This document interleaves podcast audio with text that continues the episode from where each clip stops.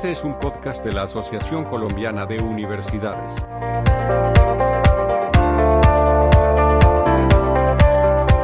Hola, mi nombre es Sandra Juliana Toro, soy especialista en negociación y relaciones internacionales, también soy comunicadora social periodista, más o menos hace 20 años trabajo en el área de relaciones internacionales para la educación superior, he tenido la oportunidad de desempeñarme en universidades, a nivel de gobierno central, en ciencia y tecnología, también he prestado asesorías en el sector asociativo y actualmente trabajo en la Universidad del Valle en la Dirección de Relaciones Internacionales en la Coordinación de Movilidad Académica Internacional.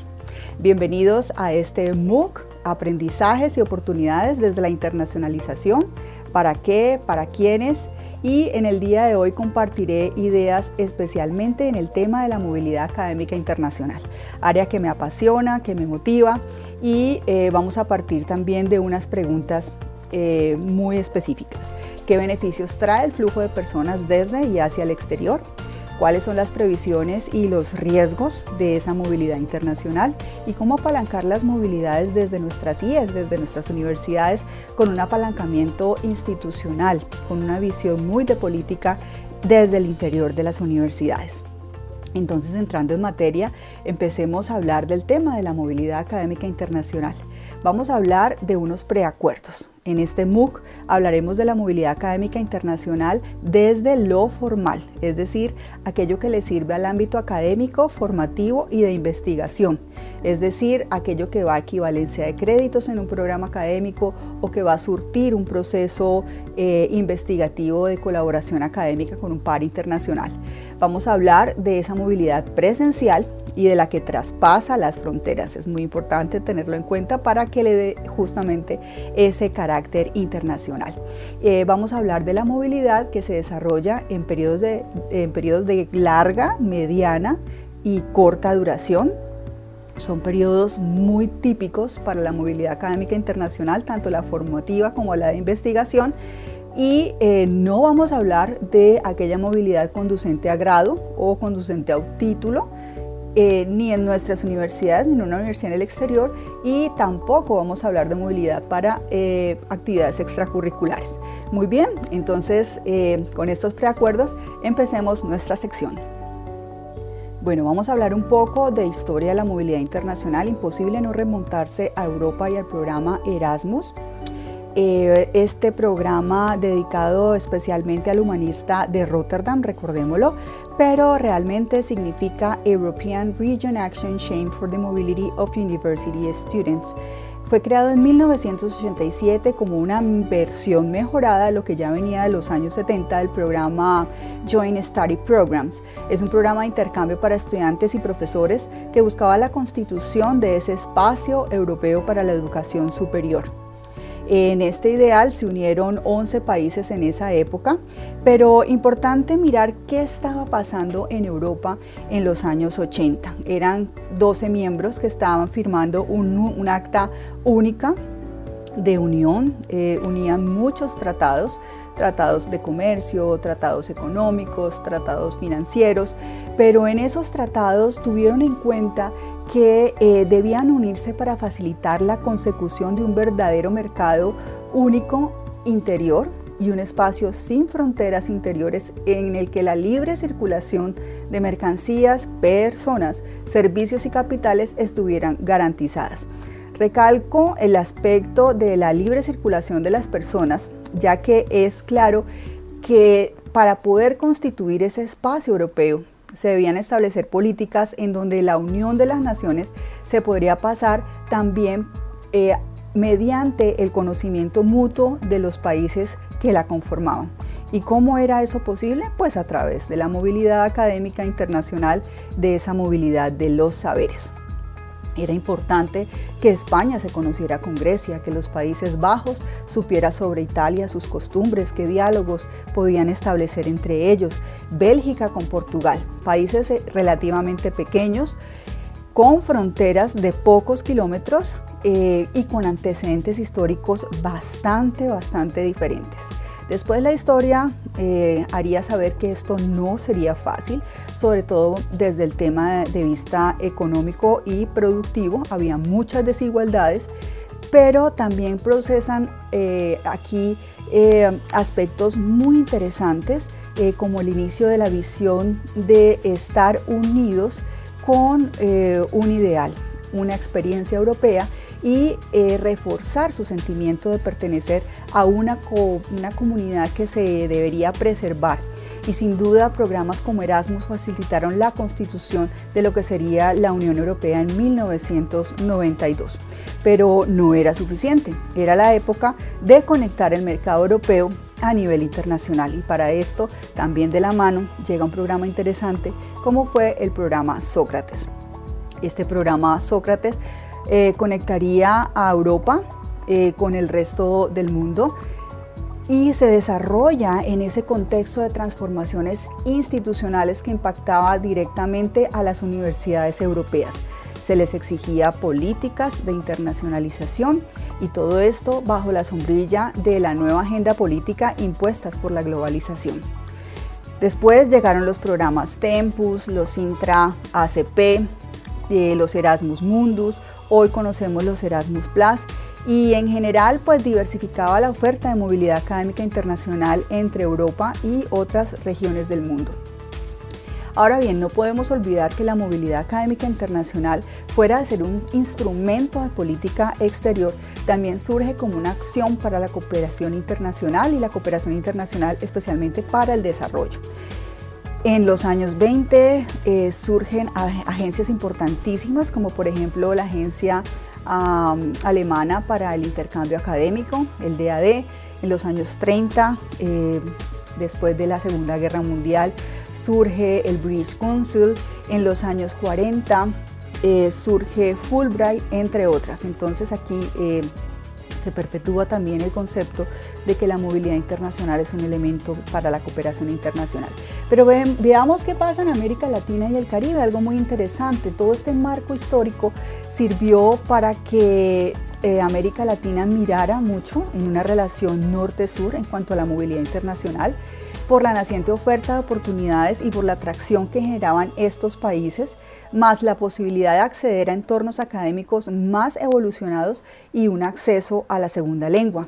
No podemos olvidar la creación en los años 50 del ICETEX. Esto ayudó mucho a que colombianos hicieran eh, posible su sueño de educarse en el exterior. Más adelante también haría de Colombia un destino académico para ciudadanos del mundo en nuestro país.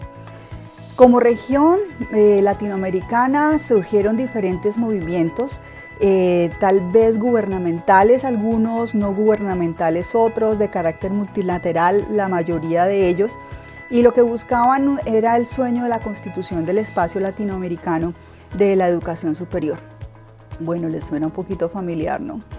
Bueno, fueron las épocas de las asociaciones universitarias, de los países, de las redes que se creaban, de los nuevos consorcios. Además, eh, nos articulábamos como región a otras regiones eh, geográficas en el mundo. Así, eh, considero que también un hito ya en nuestros tiempos muy importante fue la creación de la Alianza del Pacífico. Nuevamente estamos frente a un acuerdo de integración económica eh, de cuatro países, recordemos México, Perú, Chile y Colombia, firmado en el 2011. Entre sus acuerdos estaba la libre movilidad y la circulación de personas, eh, también nos suena bastante familiar, eh, pero muy pertinente para esta época importante en América Latina. Nace unos años después entonces el programa de las becas de movilidad de la Alianza del Pacífico, encargado a su grupo técnico de cooperación. Más adelante, en el 2017, y con una visión mucho más empresarial, nace el programa de prácticas eh, del Consejo Empresarial de la Alianza del Pacífico. Ambos programas permiten que universitarios de los cuatro países del mundo puedan realizar estancias académicas y de prácticas para la vida profesional. Bueno, ha llegado el momento de definir y de conceptualizar. ¿Sobre qué? Sobre la movilidad académica internacional, nuestro tema de hoy. Y para este MOOC me permito traer una definición con la que me siento bastante cómoda y es la definición que aparece en las guías para la internacionalización de la educación superior en el tema movilidad académica. realizadas y editadas por el Ministerio de Educación Nacional de Colombia y la Red de Universidades Acreditadas de Colombia, CCYK, Colombia Challenger Knowledge. Dice así, la movilidad académica es un proceso que implica el desplazamiento físico de una persona desde su alma mater hacia otra institución con el propósito de realizar una actividad académica que complemente su conocimiento, formación o actividad de investigación. Esta estrategia tiene como objetivo propiciar encuentros pedagógicos, desarrollar competencias multiculturales, habilidades lingüísticas, fortalecer el sentido de identidad y desarrollar otras competencias necesarias para la interacción en la globalización. Pero más allá de esta definición, yo quiero traer acá algunos criterios que rigen esta dinámica y me permito proponer los siguientes. Primero es el sentido de colaboración y solidaridad, ya lo hemos visto en los antecedentes históricos y aquí me refiero a que juntos podemos más. El aislamiento no es una vía para la tarea de formar profesionales eh, para el futuro y con competencias globales. El segundo sería la reciprocidad y autoconocimiento.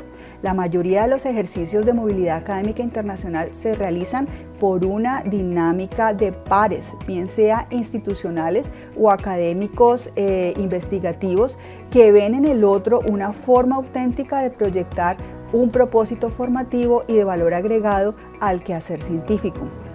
Como tercer punto, quiero hablar de la flexibilidad y la transparencia. Me parece muy importante en los preceptos de entendimiento versus diferencia, debe haber preacuerdos que permitan dar un marco básico formal para permitir la movilidad académica internacional. Es un ejercicio de confianza en el otro, en actuar de común acuerdo para el mutuo beneficio en igualdad de condiciones. Como cuarto punto quiero proponer la motivación de la comunidad universitaria es un criterio importantísimo, debe ser requerida y apropiada en especial por profesores y estudiantes y las altas directivas institucionales, siendo los docentes los principales motivadores incluso. La movilidad académica internacional debe ser vista como una oportunidad sin igual durante el paso por un programa de formación o investigativo y le debe dar las condiciones necesarias para realizarla, incluso para estimularla. Más adelante veremos lo que es el apalancamiento. Como quinto, la motivación institucional es muy importante. La movilidad académica internacional debe ser un factor contenido en el plan de desarrollo institucional, siendo esta parte sustantiva de la política de internacionalización de la IES como instrumento para mejorar la calidad, la visibilidad y su mismo relacionamiento internacional. Como sexto y último punto, la calidad educativa es un criterio también de valor agregado tanto para la IES como para su comunidad universitaria, de superación de los retos académicos, de visibilizarse y de ganar valores agregados que hacen diferente a una persona que muy seguramente después de una experiencia internacional tendrá mejores oportunidades de vida. Bien, entonces vamos a pasar a un tema importante que son los tipos y los propósitos de la movilidad. Para esto voy a dividir este grupo en tres eh, grandes bloques. Primero el bloque de los estudiantes, segundo el de los profesores y el tercero el de los gestores administrativos. Todos ellos realizan movilidad, todas muy importantes. Para los estudiantes tenemos como siempre y el más común, el semestre universitario en el exterior, tenemos los cursos cortos, las estancias de investigación que por lo general son más ligadas a la maestría y al doctorado por procesos investigativos. Tenemos las prácticas empresariales y sociales que me encantan porque le brindan al estudiante la posibilidad de una aproximación con el medio laboral. Las pasantías en el exterior que según he visto y es mi propuesta, las pasantías son más a nivel del pregrado y llevan al estudiante a procesos académicos formativos. También está la doble titulación, bastante compleja en el ámbito de la movilidad internacional, pero es la oportunidad que le ofrece a los estudiantes de obtener dos títulos universitarios, uno correspondiente a su universidad de origen y el otro a una universidad receptora. Esperamos que haya un segundo MOOC para poder eh, ahondar mucho más en estos temas, por ejemplo el de la doble titulación, que es súper interesante, y hablar más de su metodología, eh, sus procesos, sus objetivos y sus resultados. Eh, hay un tipo de movilidad hermana también de la doble titulación que es la cotutela doctoral y es la realización de una tesis elaborada por el estudiante doctoral entre dos universidades de diferentes países y dirigida por un investigador de cada una de las dos universidades o instituciones participantes. Muchas veces hasta dos investigadores o tres dependiendo de cuántas líneas tenga la investigación. Eh, son cotutelas que también pueden desarrollarse en el marco de la innovación en empresas y eh, muchas veces una misma disertación puede ser presentada para obtener los dos títulos en las dos universidades. Hay una que me encanta que es la misión académica internacional, que son esos viajes cortos de profundización de 8 o 15 semanas. Están las residencias artísticas en el, en el exterior, que son movilidades académicas internacionales que estimulan el intercambio de experiencias y prácticas artísticas en diferentes áreas. Eh, también están en el área de la salud las rotaciones médicas, clínicas en el exterior, que son prácticas que se desarrollan en instituciones de prestación de servicios de salud en el ámbito internacional. Para, para profesores podemos citar, por ejemplo, las estancias de docencia y de investigación, los estudios de maestría y doctorado en el exterior, que son muy importantes porque con ellas se buscan aumentar los niveles de formación e investigación de profesores para fortalecer la generación eh, del conocimiento desde las instituciones de educación superior. Hay que tener una masa crítica eh, capacitada para ello. También el año sabático en el exterior es muy interesante porque es un periodo en el cual el profesor deja sus cátedras y sus obligaciones y sus tareas diarias para dedicarse a procesos de formación e investigación en el cual puede publicar, en el cual puede desarrollar un nuevo conocimiento y estar en el exterior para un año sabático resulta muy estimulante y un referente complementario para su producción académica, intelectual, investigativa. Las residencias artísticas también es una expresión de los profesores en movilidad internacional, eh, también y la más común las asistencias a eventos y ponencias y las estancias postdoctorales, que son aquellas que se realizan producto de una vinculación de un profesor con grado de doctor en una institución en, en el exterior. De esto se espera, por ejemplo, artículos, publicaciones, copublicaciones, etcétera. Para los administrativos, eh, quiero mencionar, por ejemplo, la movilidad para gestión administrativa, que es aquella que permite el intercambio de buenas prácticas, y las comisiones de servicios o administrativas en el exterior que persiguen más que todo objetivos de capacitación. Muy bien, ¿qué beneficios trae el flujo de personas desde y hacia el exterior? Eh, estos beneficios los voy a dividir en tres grupos. Eh, beneficios para las personas, beneficios para las instituciones y por supuesto beneficios para el país. Podemos citar entre las personas, entre los beneficios más importantes para los individuos, el enriquecimiento cultural, el autoconocimiento, adquirir destrezas que te formen más en la disciplina, el empoderamiento, el manejo y la gestión del tiempo.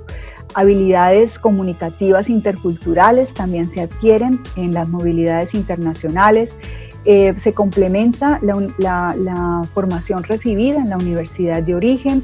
Eh, bueno, por supuesto, se hacen nuevos amigos, se conoce, se viaja, se conocen nuevos sistemas eh, educativos y sociales.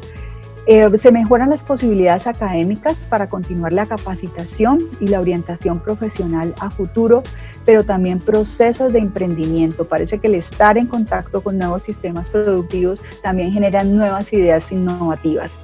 La satisfacción de ser promotor de un país, por supuesto, eso también es muy importante porque la persona se convierte en un embajador. Para las instituciones, la implementación del concepto de ciudadanía global y reflexionar si se está educando según las nuevas tendencias, eso es muy importante.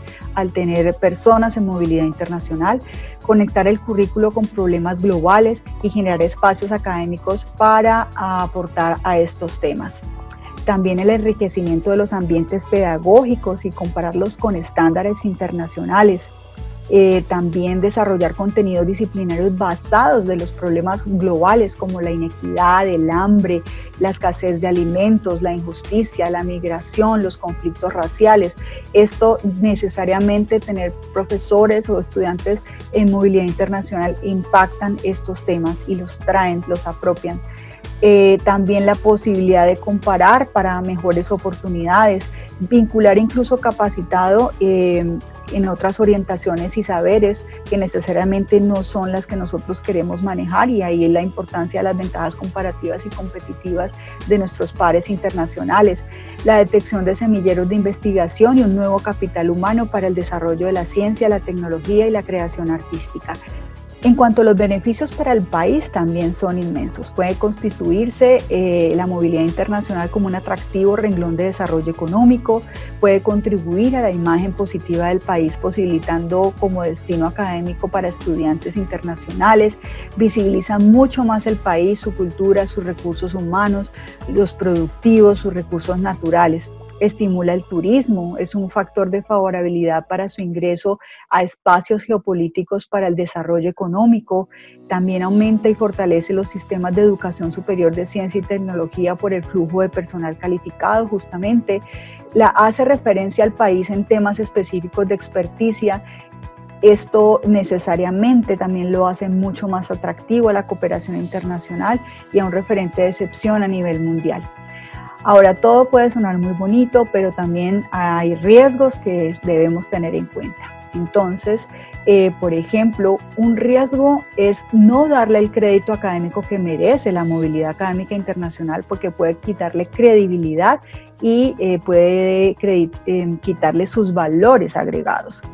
Hacer de la movilidad un medio de turismo académico, esto es muy peligroso, así una movilidad sea en esencia una experiencia de vida, hay que saber y nunca perder de vista los motivos que llevaron a esta movilidad no tomar las medidas necesarias para cuidar y preservar la vida y la integridad del estudiante o de nuestros docentes. Por ello, la importancia de un buen seguro internacional de salud, de accidentes, de repatriación, eh, que brinde también incluso alternativas para acogerse a sistemas de riesgos profesionales en el exterior, de responsabilidad civil, etcétera. Un paquete eh, que proteja es muy importante en la movilidad. Otro riesgo es el de no conocer el entorno en donde se va a estar un tiempo importante de la vida. Si bien es cierto la movilidad es para tener experiencias agradables, las cosas pueden fallar, los ambientes sociales pueden ser pesados. No todas las personas tienen las mismas prioridades y escalas de valores con las que se viajan, entonces pues eh, nos puede hacer eh, un poco vulnerables tanto para las personas que salen de intercambio como para las que recibimos. Otro aspecto muy ligado a este es que cada individuo es diferente y asume las experiencias de manera diferencial. Hay un riesgo importante el cual se llama el choque cultural que genera ansiedades, desborda patrones y presenta sentimientos de hostilidad incluso durante el intercambio y debemos preguntarnos si estamos preparados para manejar este tipo de situaciones.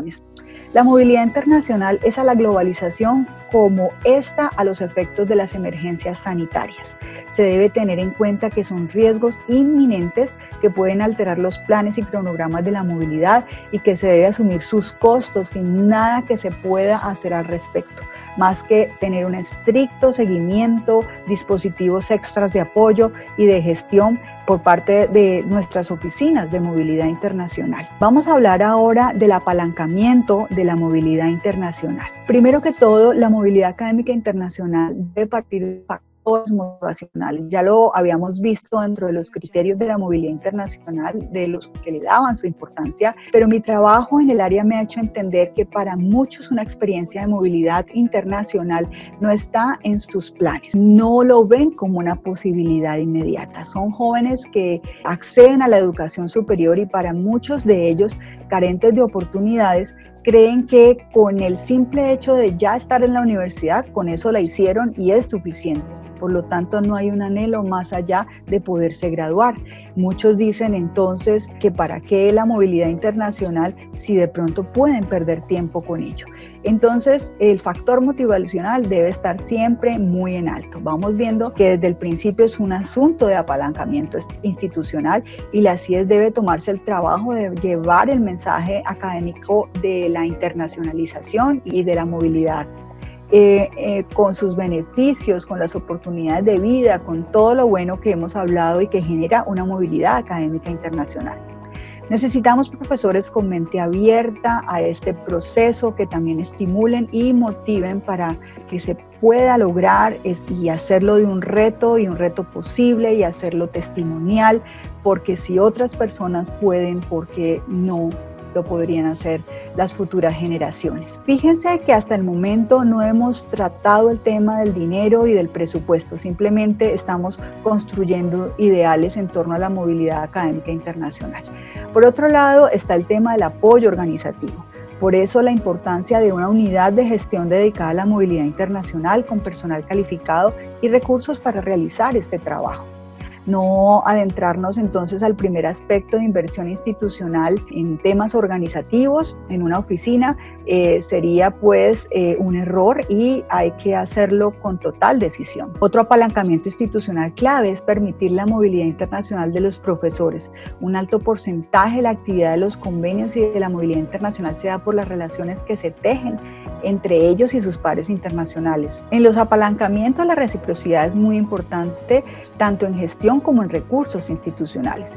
El presupuesto de la IES debe ofrecer en la medida de sus posibilidades apoyos estudiantiles, comisiones de estudio, pagos de etiquetes, apoyos a seguros de salud, todo lo anterior como un mínimo de inversión para echar a rodar esta rueda que como buen molino de viento atraerá las mejores oportunidades a las CIES y a su comunidad universitaria. Este ejercicio presupuestal debe ser constante porque los acuerdos de movilidad son de largo aliento y de crecimiento permanente. Es increíble y nos vamos a sorprender. Recordemos que es un instrumento para perpetuar un ideal y por ello la permanencia de la acción es lo que hace que el logro se perpetúe. No hay mejor inversión en la movilidad académica internacional que estimular la enseñanza de las lenguas extranjeras. Son el primer pendaño para escalar en un proyecto académico en el exterior. Bueno, ha llegado el final de nuestra sesión y quiero cerrar este tema eh, con una reflexión eh, que es justamente la invitación de este MOOC, internacionalización para qué y para quiénes. Y aquí les tengo dos ideas. Para aquellos valientes que deciden salir de su zona de confort e incomodarse un poco para vivir una de las mejores experiencias de vida. Y también para quienes, para aquellas instituciones de educación superior comprometidas con el, ideal de un mundo mejor y que en cumplimiento de su misión educativa a nivel superior se comprometen eh, con capacitar y entregar a la sociedad profesionales capaces de hacer sostenible este planeta. Allí les dejo y muchas gracias. Espero verlos en una próxima oportunidad.